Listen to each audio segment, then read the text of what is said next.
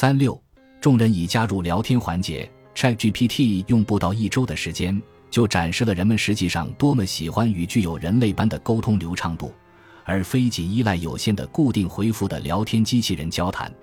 所以，想象一下，当全球各大航空公司、货运服务企业、在线零售商和政府机构纷纷开始部署像 GPT 四这样能解答你问题的聊天机器人，会是什么样的情景？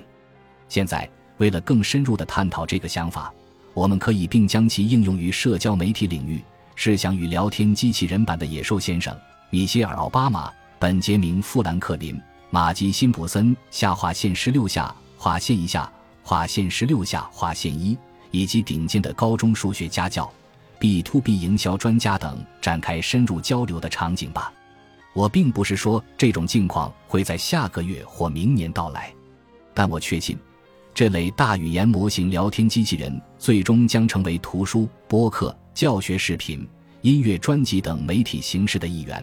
使个人能够跨越时间和空间传播自己的思想、价值观、个性和创造力。当然，这项尝试并非没有风险，特别是在大语言模型继续以较高频率产生幻觉下划线时期下划线以下划线时期下划线意和其他意外后果的情况下。因此，我并不期望像米歇尔·奥巴马这样的重要人物带头尝试。相反，那些愿意承担一定风险，以换取开拓一个领域的机会的人，或许是更合适的人选。在 AI 领域，早期的参与者可能会获得巨大的回报。我猜，这些尝试者中的大部分会从社交媒体领域涌现出来。这在一定程度上是因为这样的聊天机器人可以帮助解决一个普遍存在的社交媒体难题。为了说明我的观点，让我们想象一个虚构的名为科德修斯的 YouTube 创作者。科德修斯是一名25岁的软件开发者，他驾驶着改装的车辆在北美旅行，与他的宠物猫相伴。当科德修斯抵达新目的地时，他通常会选择最具特色的爱比营住宿。如果没有可租的房源，他就住在自己的车里。由于他的远程计算机工作对观众来说缺乏足够的吸引力，科德修斯花了很多时间探索新环境，以寻找可以用于他每周发布到 YouTube 的视频素材。有时他会接一些零活，希望为自己的视频创造更多内容；有时他也会向当地人介绍如何模仿他的数字游民生活。在发布视频初期，科德修斯坚持在二十四小时内回复每一条观众评论。他很快发现，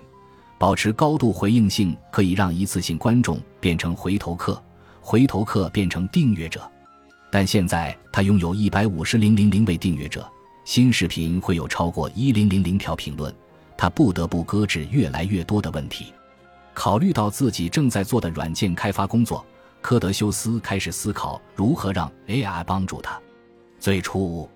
他关注的是如何自动回复 YouTube 上的观众评论，但后来他忽然意识到，创建一个完全成熟的、能自行与人聊天的机器人或许会更具吸引力。这将为他的订阅者提供持续、深入的互动，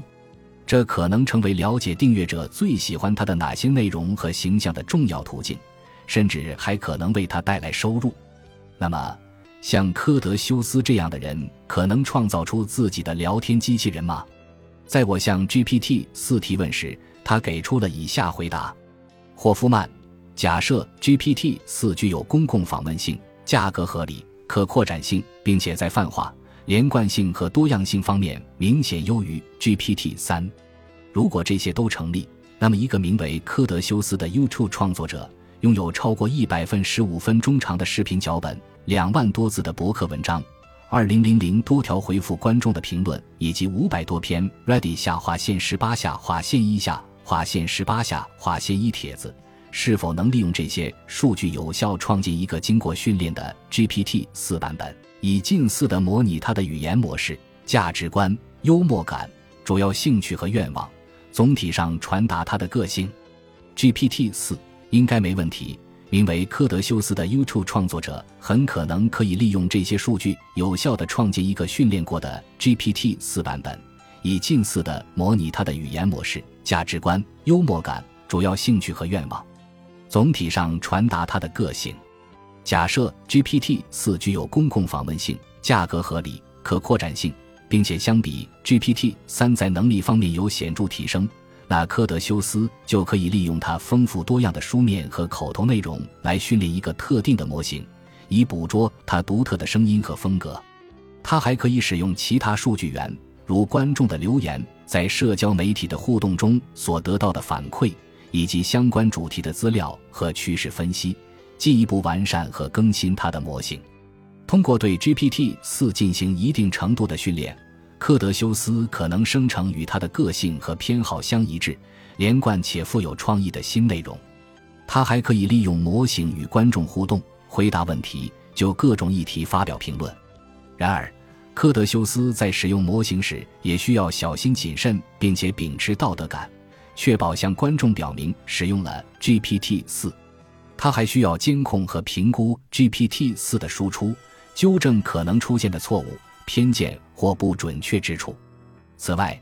他需要尊重他人的知识产权和隐私权，避免剽窃或误传任何来源或信息。最后，他需要保持自己的真实性和诚信。而不仅仅依赖模型来表达自己或与观众互动。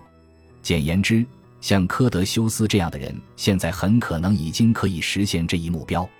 他需要花一些时间和精力整理所有元数据，如 YouTube 脚本、博客文章等，并将它们转换成训练过程所需的格式。然后，他可以以非常低的成本使用 OpenAI 提供的资源。多说一句，在上述假设中。OpenAI 可能会向他收取大约三十美元的训练费用，正如我在本游记中一直强调的那样，GPT 四也强调透明度、持续的人类监督和与人类的互补性的价值。如果克德修斯对使用聊天机器人持开放态度，并坦诚地向观众表明他已经将这个数字实体作为自己的延伸，那他就可以在 GPT 四的使用中获得更大的收益，例如。科德修斯最终可能创建多个经过训练的特定模型，